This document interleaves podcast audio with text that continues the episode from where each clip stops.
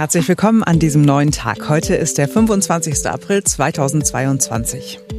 Und ganz ehrlich, äh, dieser Tag ist deutlich besser, als ich äh, vor einigen Stunden noch befürchtet habe. Ähm, diese rechte Populistin, diese unerträgliche Französin ist es nicht geworden. Äh, Emmanuel, Emmanuel Marx naja, wie heißt der Mann? Emmanuel Macron heißt der Mann, ist nach wie vor der Präsident. Wir gucken uns gleich mal die Reaktionen auf die Frankreich-Entscheidung an. Und wir ziehen die Klimabilanz der Osterurlaube. Ich bin Simone Panteleit. Hi. Oh ja, ich bin Marc Schubert. Jetzt beginnt ein neuer Tag.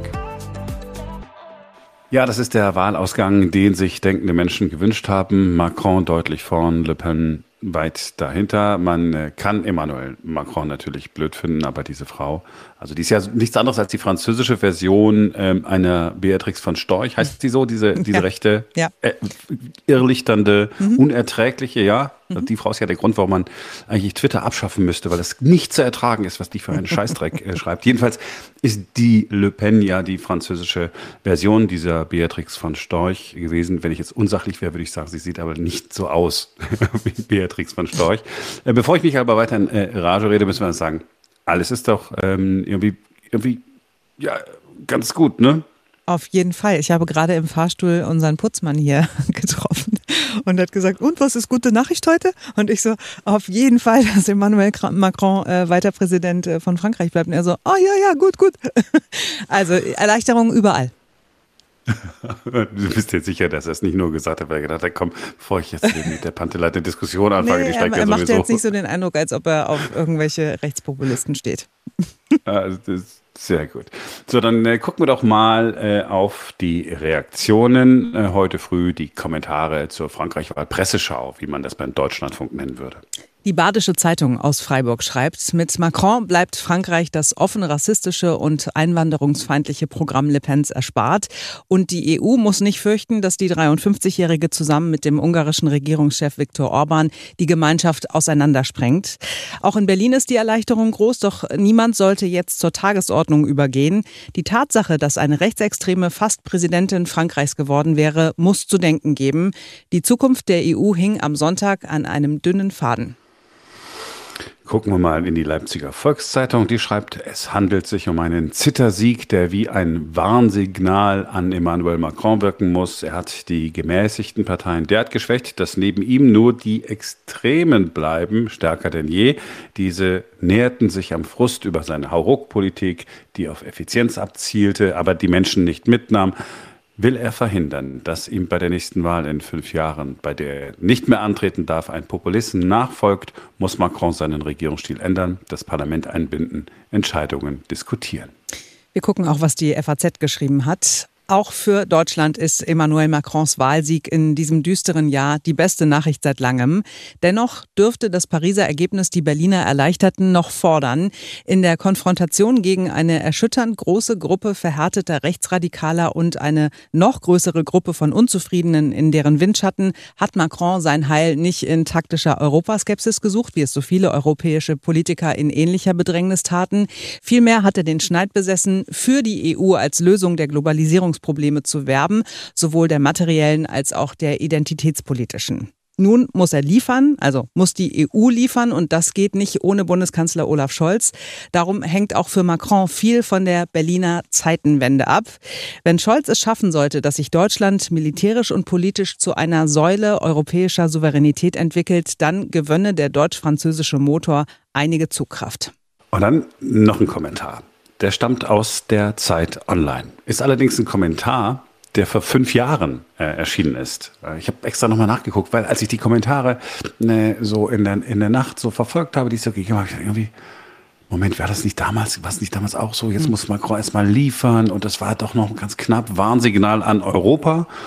Und stellvertretend für all die Kommentare, die es vor fünf Jahren gegeben hat, jetzt also der aus der Zeit. Der Faschismus in Frankreich ist abgewandt. Europa mag jubeln. Über Frankreich liegt eher nüchterne Erleichterung. Ein überwiegendes Uff. Gewonnen hat Emmanuel Macron. Das geringere Übel, Le Pen, die Rächerin des Volkes, hat verloren. Ein guter Präsident aber wird er kaum sein können, denn an dem Spalt, an dem Macron ansetzte, teilt sich auch die französische Gesellschaft. Jetzt ist die fast schon karikatureske Hassfigur der einen Seite Präsident Macron, der Banker, der Ex-Minister, der Elite-Hochschulabsolvent. Es gibt in der französischen Gesellschaft keine Mehrheit für die Position der Offenheit. Das wird ihm in wichtigen Bereichen absehbar große Probleme bereiten. Also Ne, wenn man das jetzt mal so sich so anhört, der Kommentar hätte jetzt wirklich auch heute geschrieben werden Auf jeden Fall. Und natürlich weiß das auch Macron. Der hat am späten Abend eine Rede gehalten. Erst die Übersetzung, dann das Original, einfach weil es doch sehr schön klingt, wenn ein französischer Präsident spricht. Ich weiß auch, dass viele mich nicht gewählt haben, um meine Politik zu unterstützen, sondern um die extreme Rechte zu verhindern. Und ich möchte Ihnen heute Danke sagen und Ihnen versichern, ich weiß, dass ich Ihnen in den kommenden Jahren Ihrer Stimme verpflichtet bin. Je sais aussi que nombre de nos compatriotes ont voté ce jour pour moi, non pour soutenir les idées que je porte, mais pour faire barrage à celles de l'extrême droite. Et je veux ici les remercier et leur dire que j'ai conscience que ce vote m'oblige pour les années à venir. Und ich weiß mit Blick auf die vielen, die heute die extreme Rechte gewählt haben, die Wut und Unzufriedenheit, die sie dazu gebracht hat, so zu wählen, darauf muss auch reagiert werden. Das wird meine Aufgabe sein und die meiner Mitstreiter. Et je sais que pour nombre de nos compatriotes qui ont choisi aujourd'hui l'extrême droite, la colère et les désaccords qui les ont conduits à voter pour ce projet doivent aussi trouver une réponse. Ce sera ma responsabilité et celle de ceux qui m'entourent.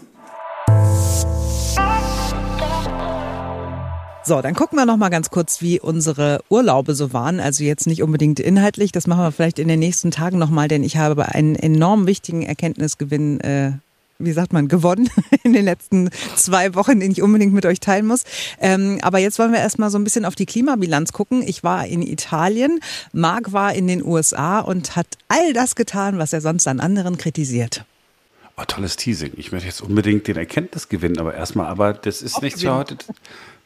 Ja, ne, tatsächlich ist es so, als ähm, ne, heute ist ja unser erster Tag äh, wieder gemeinsam und ähm, ich hatte tatsächlich ein schlechtes Gewissen. Also, ich äh, bin nach Las Vegas geflogen, habe dort äh, Freunde besucht und äh, die haben dann spontan gesagt, als ich angekommen bin, Mensch, ähm, weißt du was, wollen wir nicht eine Kreuzfahrt machen? Ich so, ja, pf, ja, Kreuzfahrt, naja gut. Und dann gedacht, gut, ich kann den ja jetzt nicht irgendwie, die machen jetzt auch zum ersten Mal seit Covid wieder Urlaub. Okay, also, Kreuzfahrt gemacht, nach Kalifornien äh, gefahren mit dem Auto, Kreuzfahrt gemacht und ich war auf dem äh, Schiff und ich habe sofort am allerersten Tag schlechtes Gewissen gehabt. Denn wenn man da so, man guckt ja dann so, da guckt man so hoch und oben aus diesem Schornstein, heißt das Schornstein beim Schiff oben? Ja, keine Ahnung, äh, kommt nichts raus außer schwarzer Ruß. Und ich habe gedacht, okay, Staub ist das eine Problem, aber die CO2-Bilanz, was für eine Katastrophe. Und in der Tat, wo ich doch immer hier so rum mache, ne, mit Umweltschutz und alles muss irgendwie gut sein und freue mich, dass ich kein Auto äh, fahre und werfe allen alles vor. Also eine Tonne CO2 habe ich sozusagen alleine verpulvert, weil ich auf dem Schiff war. Es war äh, zehn Tage. Jetzt kann man sagen, eine Tonne. Äh, wie viel ist denn das, wenn man es mal so vergleicht? Also der Durchschnittsdeutsche verbraucht elf Tonnen pro Jahr für alles zusammen. Ja, jetzt kam aber noch der Flug dazu, das waren vier Tonnen.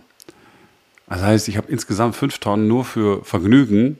Es gab keine Verpflichtung, die mich dazu getrieben hat zu fliegen. Also habe ich fünf Tonnen äh, CO2 produziert, damit die Hälfte dessen, was ein Durchschnittsdeutscher ansonsten verbraucht. Ist eine, also eine Katastrophe. Und nach Ferienzeit hat er gesagt, na ja, aber guck mal, in der Zeit hast du ja wenigstens nicht heizen müssen. Hm, also eins, also anderthalb Tonnen verbraucht man rein rechnerisch pro Kopf im Jahr fürs Heizen. Das heißt, ich hätte drei Jahre heizen können mit gutem Gewissen, wenn ich jetzt nicht dahin gefahren wäre. Mein Gewissen ist nicht ganz so schlecht. Also wir waren in der Toskana äh, mit dem Auto. Wir haben ja so einen VW-Bus und ähm, ich habe an der Tankstelle in Deutschland sehr geweint über die äh, Dieselpreise. In Italien war es vergleichsweise schön. Da hat man so 1,74 oder so bezahlt. Das war wirklich wie früher hier. So, und äh, die Fahrt nach Italien, nach, äh, in die Toskana entspricht in etwa einer Tonne CO2, geteilt natürlich durch die Anzahl der Menschen an Bord. Wir waren nun zu dritt plus Hund. Zählt der auch? In welcher Welt wird beim Pro-Kopf-Verbrauch ein Hund mitberechnet? Auf keinen Fall. Gut, ich, hab, ich wollte es wenigstens versuchen. Also jeder hat eine Dritteltonne CO2 verbraucht, mal zwei natürlich dann wiederum, weil wir auch wieder zurückgefahren sind. Ach, guck mal, da war ja. Ja, aber gut, das ist doch in Ordnung. Da war ja sozusagen, da war ja mein, mein Trip äh, sozusagen der, der umweltverträglichste von allen, weil ich bin zumindest laut Auskunft, äh, ich bin auch nach Italien geflogen, nach Sardinien. Ähm, das waren nur 175 Kilogramm CO2 für den Hin- und Rückflug. 175 Kilogramm. 175 Kilogramm, zumindest äh, sagt mir der Rechner das hier. Welcher Rechner? Der Rechner von Google. Der Google Flights Rechner sagt mir das. Der zeigt ja neuerdings immer an, äh, bei den Preisen quasi dahinter, wie viel CO2 du verbrauchst. Und auf der Strecke angeblich mit der Fluggesellschaft, mit der ich geflogen bin, ich schwöre, es steht hier so, sind es sogar 20 Prozent weniger Emissionen. Also, was wir festgestellt haben, also im Prinzip haben wir jetzt nur mit Vergnügen, und das war ja noch nie mal der Sommerurlaub, nur mit Vergnügen echt einiges getan, um das Klima zu belasten. Also wir haben wirklich jetzt das getan mit so einer Selbstverständlichkeit, wäre das gar nicht nötig gewesen. Noch besser wäre gewesen, wir wären alle mit dem äh, Zug gefahren oder wären zu Hause geblieben. Hm.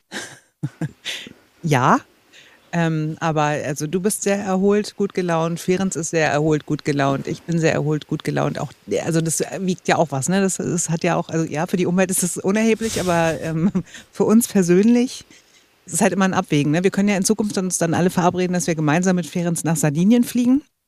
Einfach weil es für die Umwelt besser ist, aber also komplett auf Urlaub verzichten oder mit dem Zug nach Sardinien fahren, wird auch schwierig. Nein, ich habe ja dann, dann habe ich gedacht, okay, was ist denn mit dem, mit diesem Kompensieren? Ne? Also so Bäume pflanzen mhm. lassen auf dem Planeten. Ähm, also, ich müsste fünf Buchen pflanzen und dann würde es nur 80 Jahre dauern, bis diese fünf Buchen das gesamte CO2, was ich nur in diesen zwei Wochen in die Luft geblasen habe, ist ja nicht nur CO2, alle Klimagase, ja. Äh, das aus der Luft zu verändern. 80 Jahre, fünf Buchen. Ja, ich könnte auch 8000 Buchen pflanzen und so. Ist allerdings überschaubar teuer, kostet irgendwie 100 oder 150 Euro. Pro Buche. Nee, für, für, für, mein, für, für meine Luftverpestung. Ach so. Und da habe ich gesagt, ach, gibt ja auch eine andere Möglichkeit. Es gibt doch jetzt in, in Island, da haben wir schon mal kurz im Podcast drüber gesprochen, diese Möglichkeit, dass das CO2 sofort aus der Luft herausgefiltert wird, wird dann in die Erde gepumpt, in Basaltgestein und wird dann dazu Gestein und ist dann einfach nicht mehr in der Luft verfügbar. Habe ich auch nochmal geguckt, ach Mensch, das wäre doch eine Möglichkeit. Da kann man das, ne, kann man, kann man das auch irgendwie machen. Ähm, kostet 5000 Euro. Ja, das muss es dir aber wert sein, Marc, oder? Ablasshandel, moderne Ablasshandel ist. Ja, äh, ja, also wenn dir es wert ist, Simone, also wenn, dann soll machen wir das ich, Soll ich das jetzt für dich bezahlen? Oder? Nein, nein, jeder, jeder zahlt für seinen CO2-Ausstoß. Achso, vielleicht müssen wir mit mir noch vielleicht einfach zwei Ah nee, ich, ich ja zwei Jahre lang habe ich ja gar keinen Urlaub gemacht. Dann können wir für vier Jahre lang, in denen ich keinen Urlaub gemacht habe, können wir das hauptsächlich vegane Leben abziehen. Das entspricht ungefähr zwei Tonnen. Das heißt, es bliebe nur noch eine Tonne übrig. Das heißt, du hast einen Großteil schon kompensiert. Genau. Und wenn ich jetzt sozusagen ein Jahr lang kein Fleisch esse, ich habe in den USA und auf dem Schiff allerdings sehr viel Fleisch gegessen, um das noch hinzuzufügen, dann wäre ich aus der Nummer raus. Ist Hattest doch. du eigentlich in deiner Berechnung noch drin, dass du ja auch nach Las Vegas erstmal geflogen bist und auch irgendwann wieder zurückkommen wirst? Ja, ja, das waren die, das waren die, das sind die, die vier Tonnen für die Flugreise dann dahin. Ich habe jetzt mal unberücksichtigt gelassen, dass wir mit einem äh, SUV deutscher Bauart allerdings zu dritt äh, gefahren sind. Auf, auf meine Frage, äh, es ist echt wirklich schade, dass es keinen, äh, keinen Zug gibt. Wir mussten nach San Diego. Doch, es gibt einen Zug. Ähm, Allerdings tatsächlich, man fährt mit dem Auto irgendwie so sechs Stunden und die, die Zugverbindung hier in den USA ist alles eine Katastrophe. Dann bist du irgendwie 18 Stunden unterwegs, der Zug fährt einmal am Tag und da weiß man auch nicht, was das für einer ist. Also insofern hatten wir, hatten wir ich war, es war alternativlos. Es war für alternativ. So. Jetzt haben wir gar nicht über Gerhard Schröder gesprochen. Hm. Ist vielleicht auch besser so.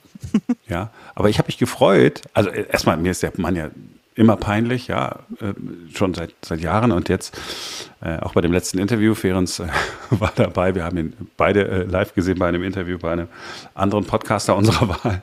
Ähm, da war es schon unangenehm, mhm. wirklich diesen selbstgerechten Mann zu sehen und jetzt, dass die New York Times auch, die sich zweimal mit ihm getroffen hat am Samstag irgendwie geschrieben hat, es sei sehr viel Wein geflossen während der Gespräche habe ich gedacht, okay, es ist nicht nur Marc Schubert, der jetzt irgendwie das auffällig findet, dass der Mann eigentlich mal hochnot betrunken ist und irgendeinen Schwachsinn labert, sondern auch die New York Times, ich meine, eine der angesehensten Zeitungen der Welt, hat es einmal dann so dann dahingeschrieben und noch immer weiß man in der SPD nicht, ob jetzt nicht doch mal irgendwie nötig wäre, den Mann aus der verdammten Partei rauszuwerfen.